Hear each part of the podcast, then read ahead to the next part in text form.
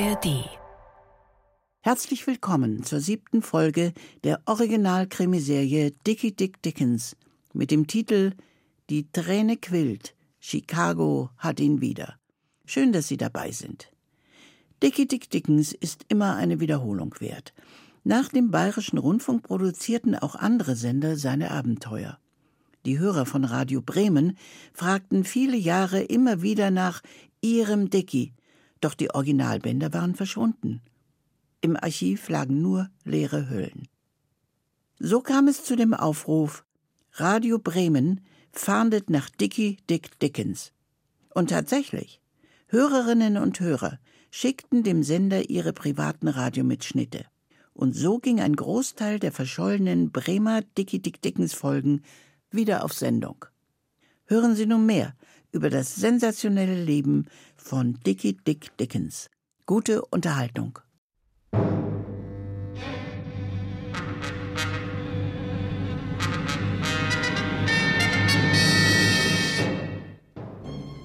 Wir erzählen Ihnen die Geschichte von Dickie Dick Dickens, dem Mann mit den eisernen Nerven, den stählernen Augen und dem goldenen Herzen. Dickie Dick Dickens, dem Polizeischreck von Chicago. Dickie Dick Dickens, dem einmaligsten unter den Einmaligen, dem tolldreistesten unter den tolldreisten, dem verbrechersten unter den Verbrechern.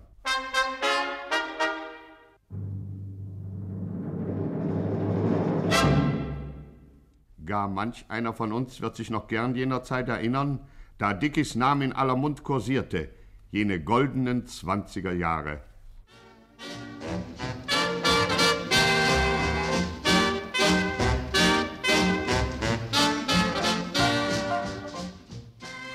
Das sind sie, die zwanziger Jahre. Die strahlendsten, die hellsten, die glänzendsten Jahre in Dickies Laufbahn. Zu dieser Zeit besaß er mehr Popularität als die berühmtesten Sterne am Leinwandhimmel. Besorgte Kenner der amerikanischen Volksseele sprachen sogar von einer Dickens Massenpsychose. Man rauchte Pfeifentabak wie Dick. Der Original Dickie Dick Dickens Knast in der Zellophantüte. Man band sich seinen Schal wie Dick. Man hat nur einen Hals. Schützen Sie Ihr zerbrechliches Genick gegen unerwartete nächtliche Überfälle mit dem echten Dickie Dick Dickens Halstuch aus robuster Naturseide. Auf den Speisekarten der vornehmen Hotels erschien ein neues Menü. Paprikaschnitzel à la Dickens, scharf wie ein geladener Revolver. In den Ballsälen tanzte man nach einem neuen Schlager. Warum hast du bei den Frauen so viel Glück? Lieber Dick, lieber Dick, warum machst du mit den Herzen immer Knick?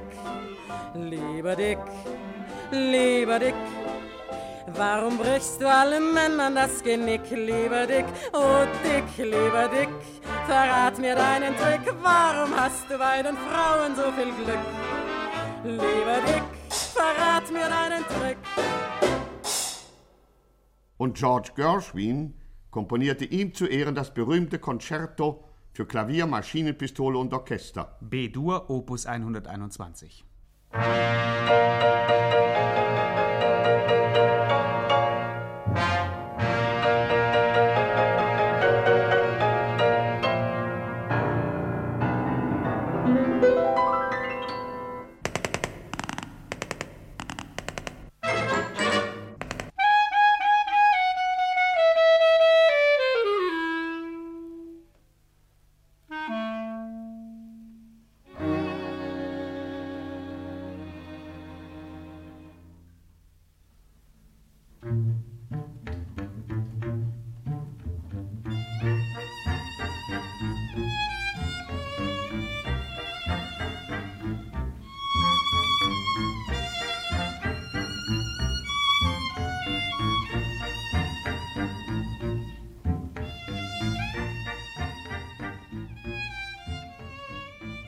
war eine wild bewegte Zeit, deren sich Dickens aber nur ungerne erinnert.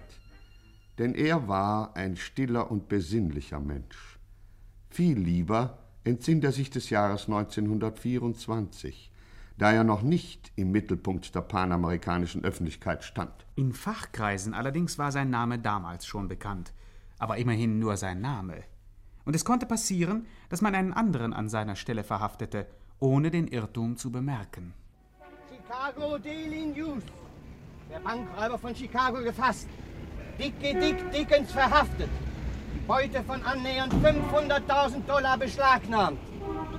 Chicago Daily News. Dickie Dick Dickens verhaftet. Der Bankräuber von Chicago gefasst. Und ein Aufatmen ging durch Chicagos Unterwelt. Das zum Beispiel war das Atmen von Jim Cooper, dem Anführer der mächtigsten Verbrecherorganisation von Chicago. In Gaunerkreisen auch Jim der Dickköpfige genannt. Ihn stimmte die neue Kunde so fröhlich, dass er sogar ein zweites Mal aufatmete. Warum atmest du so, Jim? Sie haben ihn. Oh, wirklich? Ja. Sie haben ihn. Da freust du dich, was, Jim? Und ob. Oh, fantastisch. Sie haben ihn. Ach, Jimilein, du, da gratuliere ich dir aber von ganzem Herzen. Danke, mein Mädchen. Kauf dir ein Kleid. Oh, oh, du, das wollte ich ja. Oh, danke. Aber ein teures. Oh, Jimmy, Liebster. Hau ab. Schick mir Harry rein. Ja, Jim. Wiedersehen. Auf Wieder. Du, Jim? Was noch? Sag mal, wer hat eigentlich wen? Äh, mach doch deine Glotzerchen auf und schau in die Zeitung. Ja, ja. Äh, Mondkalblödel. Irgendwer hat irgendwen und will der Chef dich sprechen. Typisch. Was gibt's denn, Jim? Schaff mir die ganz vom Hals. Crit Matthews? Ja, Warum, Chef? zu blöd. Abmurksen oder kann sie einer der Jungs übernehmen? Übernehmen von mir aus. Und was kostet sie? Diese Art Handel mit abgelegten Verbrecherliebchen mag wohl auf den Außenstehenden nicht sehr moralisch wirken. Doch war er, der Vollständigkeit halber sei dies hier erwähnt, damals in jenen Kreisen durchaus üblich. Benötigte man doch zum Ankauf einer neuen Freundin eine meist weitaus größere Summe, als man beim Verkauf der Ausgedienten erzielen konnte. Erst im Jahre 1938 wurde dieses System in der amerikanischen Unterwelt abgeschafft und durch das wesentlich fortschrittlichere System der internationalen Verbrecherliebchenregistrierung ersetzt. Seitdem gilt es als verpönt, für eine Frau, deren man überdrüssig geworden ist, auch noch Geld zu verlangen. Damals aber war es, wir weisen noch einmal darauf hin, gang und gäbe. Und was soll sie kosten, Jim? Was kann man schon für sowas verlangen? Äh, ich verschenk sie. Donnerwetter. Du bist aber großzügig. Eben. Hab eben gute Laune. Und weshalb? Ach du Ochse. Liest denn keiner von euch die Zeitung? Sie haben ihn, Harry. So, Ja. wer wen? Äh, Trottel. Die Polizei hat Dicke Dick Dickens verhaftet. Jim, endlich! Na, das ist aber ein großer Tag für uns, Chef. Das müssen wir feiern. Richtig, ist doch intelligent. Das feiern wir. Äh, organisier das, Harry. Recht, Chef. Sag den Leuten Bescheid. Blas alle Unternehmungen ab. Äh, miet einen Saal. Engagier eine Kapelle. Recht, Chef. Äh, lad auch Ehrengäste ein. Jeder, der länger als zwei Jahre im Kasten gesessen ist, herzlich willkommen. Recht, Chef. Getränke auf Firmenrechnung. Recht, Chef. Ab!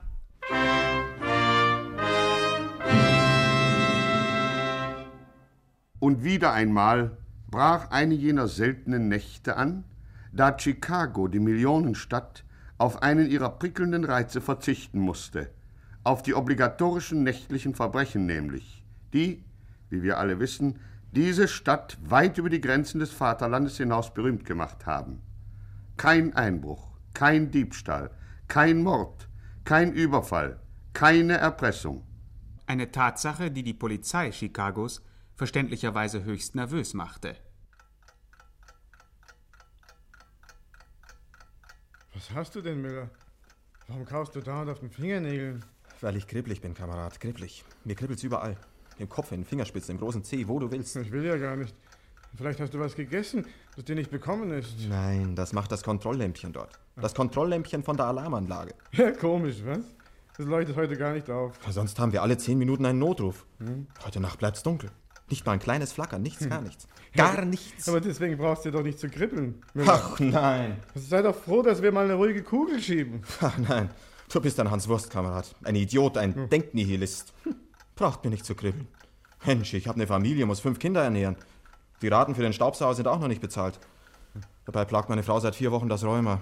Die braucht einen Staubsauger, verstehst du? Kann sich nicht bücken wegen dem Rheuma, das sie plagt seit vier Wochen. Sag mal, Miller, was hat denn das Rheuma deiner Frau und der Staubsauger mit unserem Alarmlämpchen zu tun? Es ist wegen der Existenznot, die mich drückt. Ja, verstehst du denn das nicht? Nein. Nicht? Nein. Ja, weil du nicht denken willst, Kamerad. Wenn das Alarmlämpchen nicht aufleuchtet, wenn es dunkel bleibt, was bedeutet das? Weiß Hm? nicht. Dass kein Verbrechen geschieht, bedeutet es, wenn es nicht aufleuchtet, das Alarmlämpchen, wenn es dunkel bleibt. Das ist doch prima. Deswegen braucht man doch nicht an den Fingernägeln zu kauen und sich kribbelig zu fühlen. Weil du ein Idiot bist, denkst du so, Kamerad.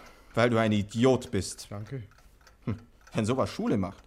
Wenn kein Verbrechen geschieht weit und breit. Wenn nicht mal das kleinste Flackern. Ja, was ist denn da mit uns? Weiß nicht. Wofür braucht man uns? Für nichts braucht man uns.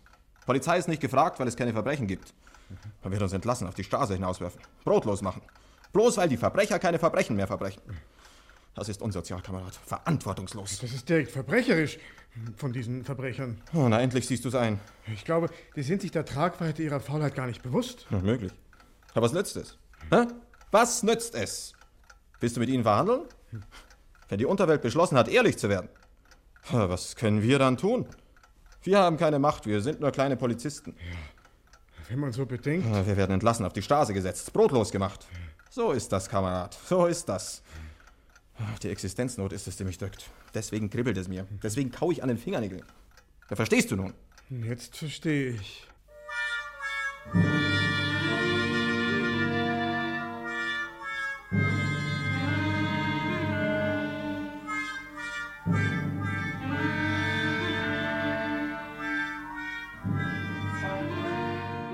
Niemand war da, der die berechtigten Sorgen der braven Beamten zerstreut hätte.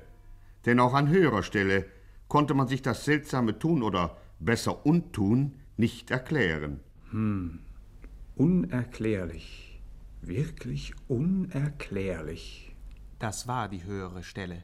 Ja, es schien, als läge das pikante Nachtleben der Millionenstadt völlig danieder. Allenthalben herrschte beklemmende Ruhe, denn die vielköpfige Schar der Gesetzesbrecher hatte sich zu friedlichem Feiern zusammengefunden.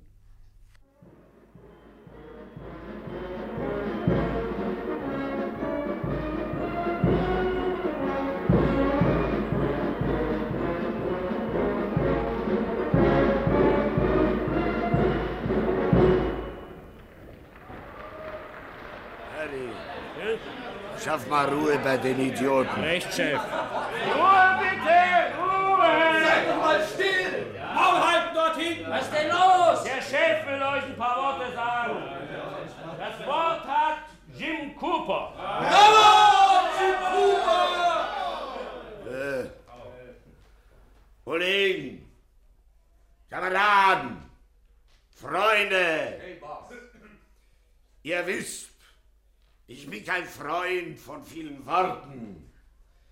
Jedoch hat sich heute ein Ereignis begeben, das gebührend zu würdigen ich für meine Pflicht halte. Kollegen, seit einiger Zeit hat sich in unser wohlorganisiertes Verbandsleben ein Parasit eingenistet. Ein Parasit, der sich wie in längst überholten Zeiten auf eigene Faust und ohne jede Rücksicht auf die organisierten Arbeitskollegen in unserem Beruf betätigt hat. Ein Taschendieb von Beruf. Äh, aber sehr talentiert. Das muss man zugeben. Aber ein Parasit, ein Wegelagerer unter uns ehrlichen Banditen. Umlegen! Ja, Kollegen, wen meine ich wohl? Ihr alle kennt seinen Namen. Dickie, Dick, Dickens. Hui über ihn. Und ihr alle wisst, wie schädlich Einzelgänger für die Allgemeinheit sind, wie sie im Trüben fischen, ohne gesät zu haben, wie sie im Dunkeln schleichen und uns den wohlverdienten Lohn streitig machen. Meine Kameraden, auch Dickens war so ein dunkler Mann. Wer von uns kann sagen, ihn je zu Gesicht bekommen zu haben? Den Kerl. Den kennt ja auch keiner. Tja, ich selbst habe ihn einmal gesprochen. Und er lebt noch? Jawohl. Aber er hatte nicht den Mut, sich zur Kenne zu geben. Es war tiefe Nacht und er hüllte sein Gesicht in Finsternis. Jawohl, Kameraden. Typisch für so jemanden, sah ich. Aber, aber, Dickie Dick Dickens hat sein Unwesen die längste Zeit getrieben. Sehr wohl, Dickie Dick Dickens ist heute von unserer geschätzten Konkurrenz, der Polizei, verhaftet worden. Zur gleichen Stunde aber schlich auf leisen Pneus ein Wagen durch die nächtliche Stadt. Am Steuer saß Dickie Dick Dickens. Ihm zur Seite seine treu ergebene Braut Effi Marconi. Auf dem Hintersitz, in tiefen, erholsamen Schlaf gehüllt, sein väterlicher Freund Opa Kreckel. Vor einem einsamen Mietshaus in einer einsamen Straße eines einsamen Viertels der Millionenstadt hielt das Fahrzeug an. Es war das Haus der in der Unterwelt so wohlbekannten Pensionsvermieterin Mami Tobodatsch. Ja, ja, oh. Hallo. Ja, ja, ist das denn die Möglichkeit? Ja, da bin ich aber wirklich starr. Ja, ja, ja, Mr. Dickens. Na, na, na, Mama Dobodatsch, nun komm mal wieder zu dir. Sehe ich denn aus wie der leibhaftige persönlich, dass du so entsetzt bist? Was entsetzt? Sagen Sie, Mr. Dickens, ganz im Gegenteil, ich bin erfreut. Na. Na, wenn Sie wüssten, wie sehr ich mich freue. Ah. Ich hatte schon geglaubt, die 5000 Dollar, die Sie mir versprochen haben, die kriege ich nie. Nee, Ja, aber äh. jetzt sind Sie ja wieder da. Na, nicht etwa, dass ich auf das Geld aus wäre, aber Leibe nicht. Sie kennen mich ja. Sie wissen ja, dass ich sowas nie denken könnte. Natürlich, natürlich. Ja, und auch das Fräulein Effi, herzlich willkommen. Guten Abend, Mami Tomodatsch. Du siehst, die ist noch ganz die Alte. Ja, Sie aber auch, Fräulein Effi. Immer treu, immer anhänglich. Oh. Das nenne ich die wahre Liebe. Na ja, Mr. Dickens, Sie brauchen ja auch eine Gehilfin. Allein können Sie gewiss das viele Geld nicht tragen. Auch was hab ich mich für Sie gefreut. Nicht etwa, Ja. weil Sie mir 5000 Dollar versprochen haben, auch bewahre. ich Bewahre, habe nur an Sie gedacht und an Natürlich. Ihren Erfolg. Siehst du, habe ich zu mir gesagt, wer tüchtig ist, der bringt's auch zu was. Und die 5000 Dollar, die wir mir schon geben, ist ja ein Ehrenmann der Dickens. Da brauche ich ja kein einziges Wort zu sagen. Nein, ich könnte mich auch nicht erinnern, dass Sie das bis jetzt getan hätten. Eben. Aber Sie kriegen schon Ihr Geld. Davon Hm. redet doch niemand. Natürlich, wenn Sie mir es gleich geben wollen, dann wäre ja alles in Ordnung. Aber es hat doch Zeit. Nicht? Morgen ist ja auch noch ein Tag. Sonst könnten Sie ja direkt denken, ich wäre scharf auf die Pieper. Aber, aber, aber, wer wird denn so schlechte Sachen von Ihnen denken? eben, sage ich auch. Ich meine, wenn ich doch Ja, schon... ja, es ist gut, äh, Mami Dobodatsch, nur ich glaub's dir. Hast ein paar Zimmer frei? Für Sie immer, Mr. Dickens, Sie wissen doch, ja, ja, für ich weiß, ich, ich brauche drei Stück. Wie, drei? Eins für Effi, eins für mich und eins für einen alten Freund. Opa Kreckel. Er liegt unten im Wagen und schläft, den müssen Sie nachher holen. Ja, gerne. Drei Zimmer, die hätte ich schon frei. Zwei meiner Mieter sind nämlich vorige Woche ausgezogen. Hm. Ja, zehn Monate hat der eine, sechs Jahre der andere. Das Schicksal ist hart. Ja, ja, ja. Äh, Und noch etwas. Es soll möglichst nicht bekannt werden, dass wir bei dir wohnen. Aber ich bin doch verschwiegen wie eine geschlachtete Forelle. Auch unsere hiesigen Kollegen sollen nichts erfahren. Natürlich nicht. Vor allem Jim Cooper. Ach, Jim Cooper. Nur der wird Augen machen, wenn ich ihm das erzähle. Die haben doch heute eine große Feier. Jim Cooper und seine Bande. Ja, in der Shotgun Barrel Hall. Zu Deutsch etwa Revolver-Fass-Bierhalle. Eine Anspielung auf die unter harten Männern übliche Methode des Bierfassanstiches. Shotgun Barrel Hall? Mhm. Was feiern die denn da? Na, ihre Verhaftung. Steht doch in allen Zeitungen. Und Dick? Dickie Dick Dickens, der Bankräuber von Chicago, festgenommen. Boulevardpresse. Die liebe Polizei hat in Wirklichkeit jemand ganz anders verhaftet. Sie weiß es bloß noch nicht. Aber das muss ich mir ansehen. Komm, Effi. Wohin? Zur Shotgun Barrel Hall.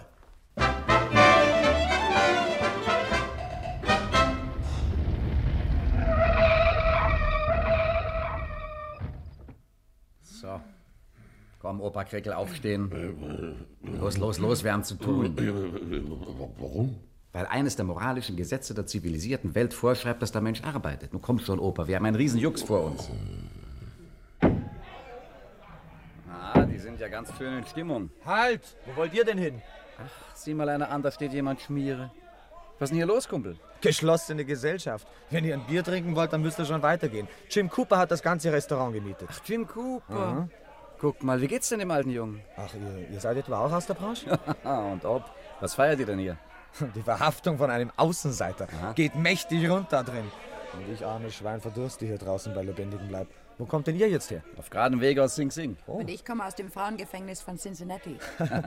Und wie viele Jahre habt ihr dort abgesessen? Mehr als zwei? Doch, zwei Jahre mit solchen Kleinigkeiten gehen wir uns gar nicht ab. Ich hatte fünf.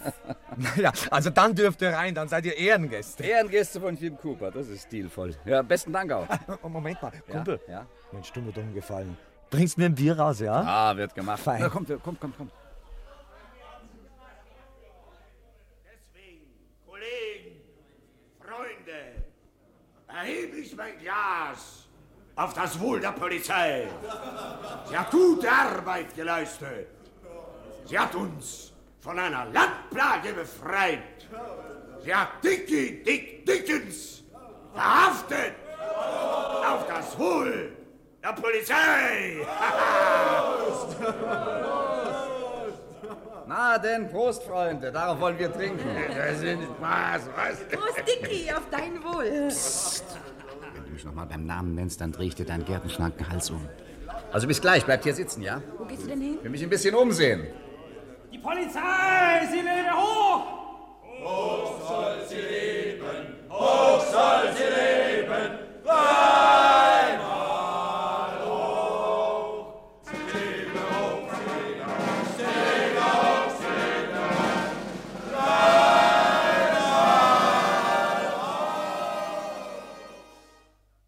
Aber Dicky vergaß nie über all dem fröhlichen Treiben den Ernst der Arbeit. Und während die lieben Kollegen von Jim Coopers Bande zum dritten Mal das bekannte Shotgun Barrel Hall Lied sangen, konnte er befriedigt eine emsige Tätigkeit abschließen.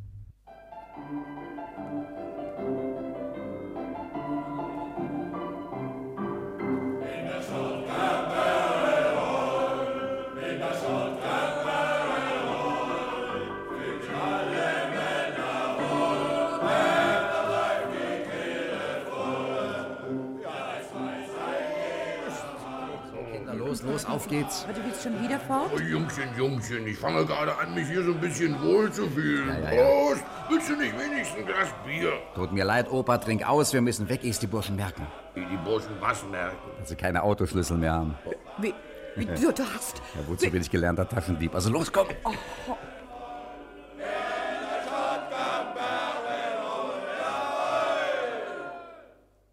Aus vielen Gründen hielt Dicky nichts von dem Zitat Dort, wo man singt, da lass dich ruhig nieder. Er und seine Freunde hatten keine Zeit zur Muße. Hallo, Kumpel. Ja? Kann dir leider kein Bier rausbringen, aber ich habe mit Jim Cooper gesprochen. Du sollst ruhig reinkommen. Wofür sollst du jetzt noch Schmiere stehen? Das ist ja großartig. Das hat Jim Cooper gesagt? Hat er gesagt. Na, also dann vielen Dank auch, Kumpel. Ja? Bitte, bitte, gern geschehen. So, der wäre weg. Nun an die Arbeit, da drüben ist der Parkplatz. Jungchen, das sind ja an die 100 Wagen. Aber auch an die 100 Autoschlüssel. Jetzt kommt es nur darauf an, dass wir den richtigen Schlüssel für den richtigen Wagen finden.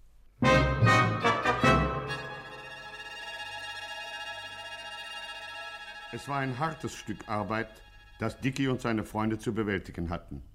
In den Kofferräumen der abgestellten Autos fanden sie zum Glück einige Abschleppseile, sodass jeder von ihnen jeweils zwei Wagen in Schlepp nehmen konnte. Trotzdem dauerte es bis zum Morgengrauen, ehe sie mit den letzten sechs Wagen auf das Gelände des Gebrauchtwagenhändlers William McGuire einfahren konnten.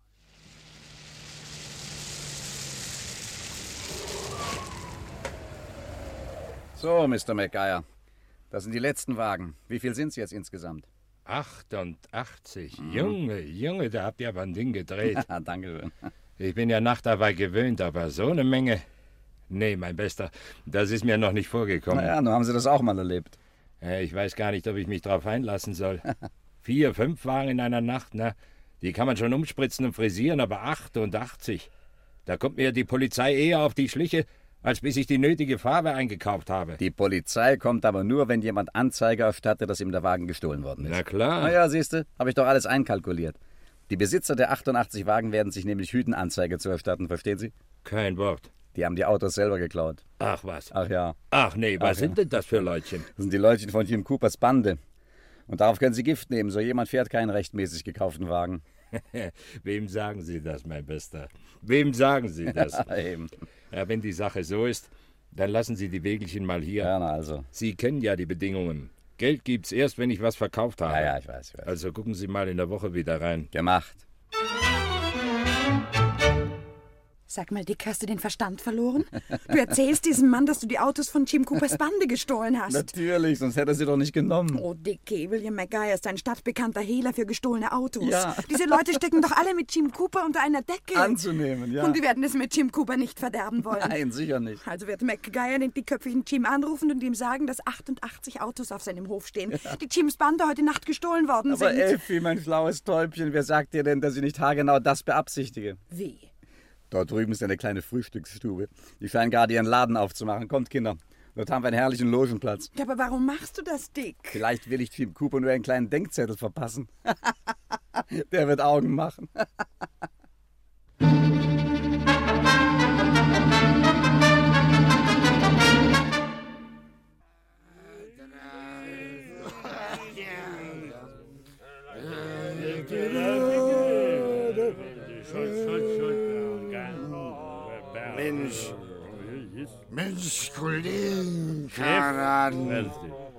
ja toll, ist ja toll. Schau mir mal ins Auge, Harry. Sag mal, bin ich besoffen oder bin ich nur betrunken? Oh, betrunken, würde ich sagen.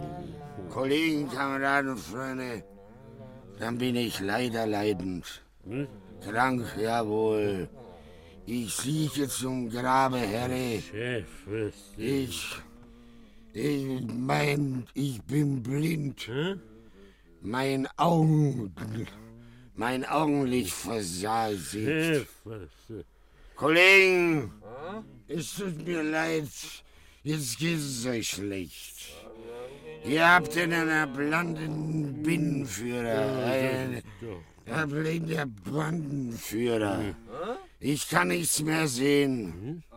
Harry, dort drüben haben doch mal unsere Autos gestanden, oder nicht? Natürlich. Das ist so. Jim! Ja. Jim, hilf mir! Ich bin auch blind. Nein. Nein. Doch. Nein, das glaube ich dir nicht, Harry. Ich bin septisch. Ich bin blind. Völlig septisch. Ich glaube auch mir nicht. Denn ich kann ja die ganze Straße sehen. Richtig.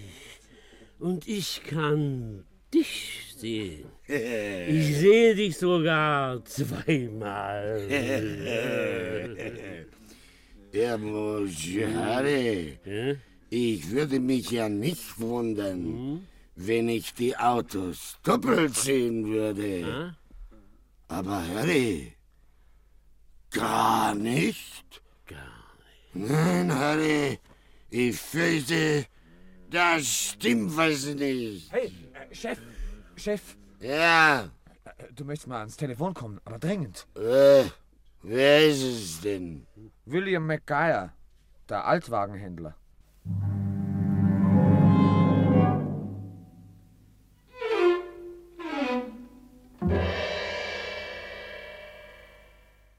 Ja, Effi Marconi sollte recht behalten. William McGuire informierte tatsächlich Jim, den Dickköpfigen. Eine Tatsache, die beredtes Zeugnis dafür ablegt, wie stark Jim Coopers Ansehen in den der Unterwelt nahestehenden Kreisen war.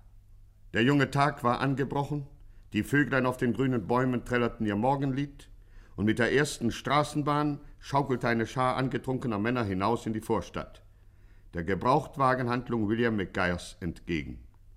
Die Laune der Leute hatte sich erheblich gebessert, seitdem sie wussten, dass ihre Wagen bei Freund William sichergestellt war. Aber auch an anderer Stelle verbesserte sich die Laune einiger wackerer Männer. Hallo, Kamerad, sieh doch nur, das Kontrolllämpchen, es flackert. Freu dich, Kamerad, wir werden nicht brotlos. Es flackert, das Kontrolllämpchen. Juchai, es flackert. Alarm. Alarm. Alarm.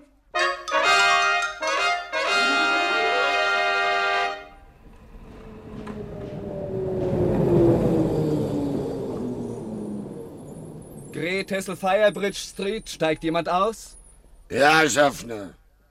Wir alle.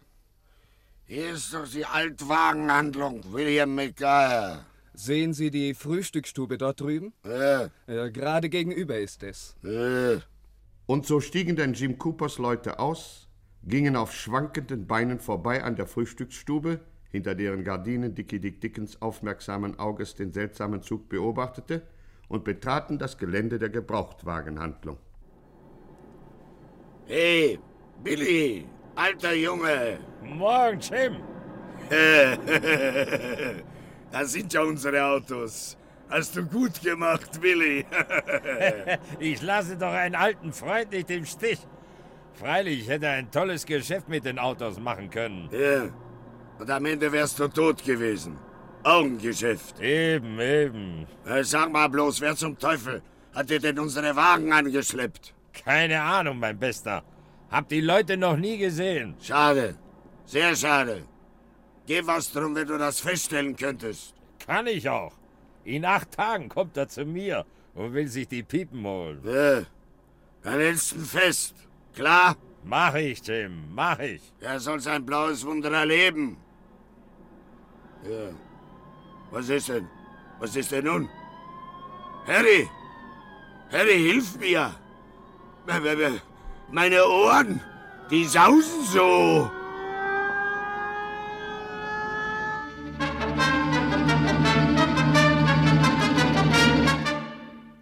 Zum Ende des Nachrichtendienstes bringen wir Ihnen Lokalmeldungen aus Chicago.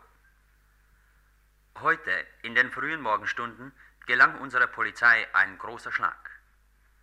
Aufgrund eines anonymen Telefonanrufes eilten mehrere Polizeieinsatzgruppen unter Kommando von Kommissar Hillbilly zum Gelände eines Gebrauchtwagenhändlers der Chicagoer Vorstadt New Green Forest, wo sie eine ganze Bande angetrunkener Gangster auffanden.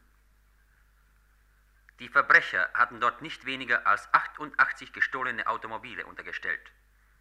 Die Wagen wurden beschlagnahmt. Die Verbrecher, annähernd 100 an der Zahl, in Haft genommen. Die Polizei möchte auf diesem Wege dem Manne danken, der ihr telefonisch diesen wichtigen Hinweis gegeben hat und der nur zu bescheiden war, seinen Namen zu nennen.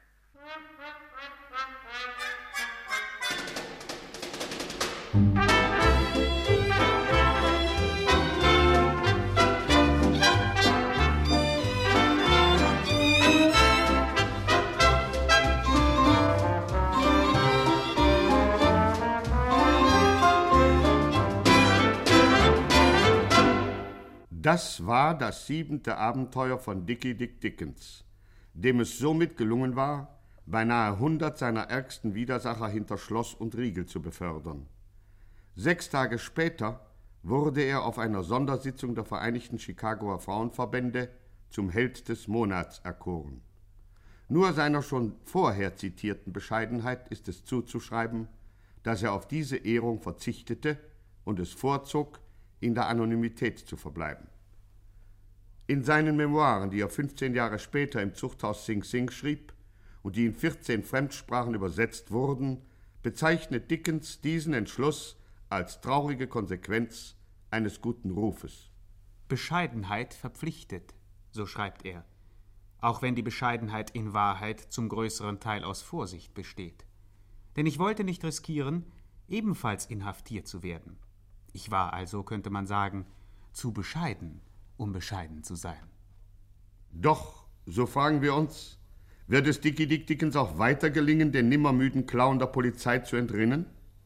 Wenn auch Sie dies gerne erfahren wollen, versäumen Sie nicht, das nächste Mal Ihr Radio anzustellen. Hören Sie mehr über das aufsehenerregende, sensationelle, atemberaubende Leben des gefährlichsten Mannes von Chicago. Dickie Dick Dickens.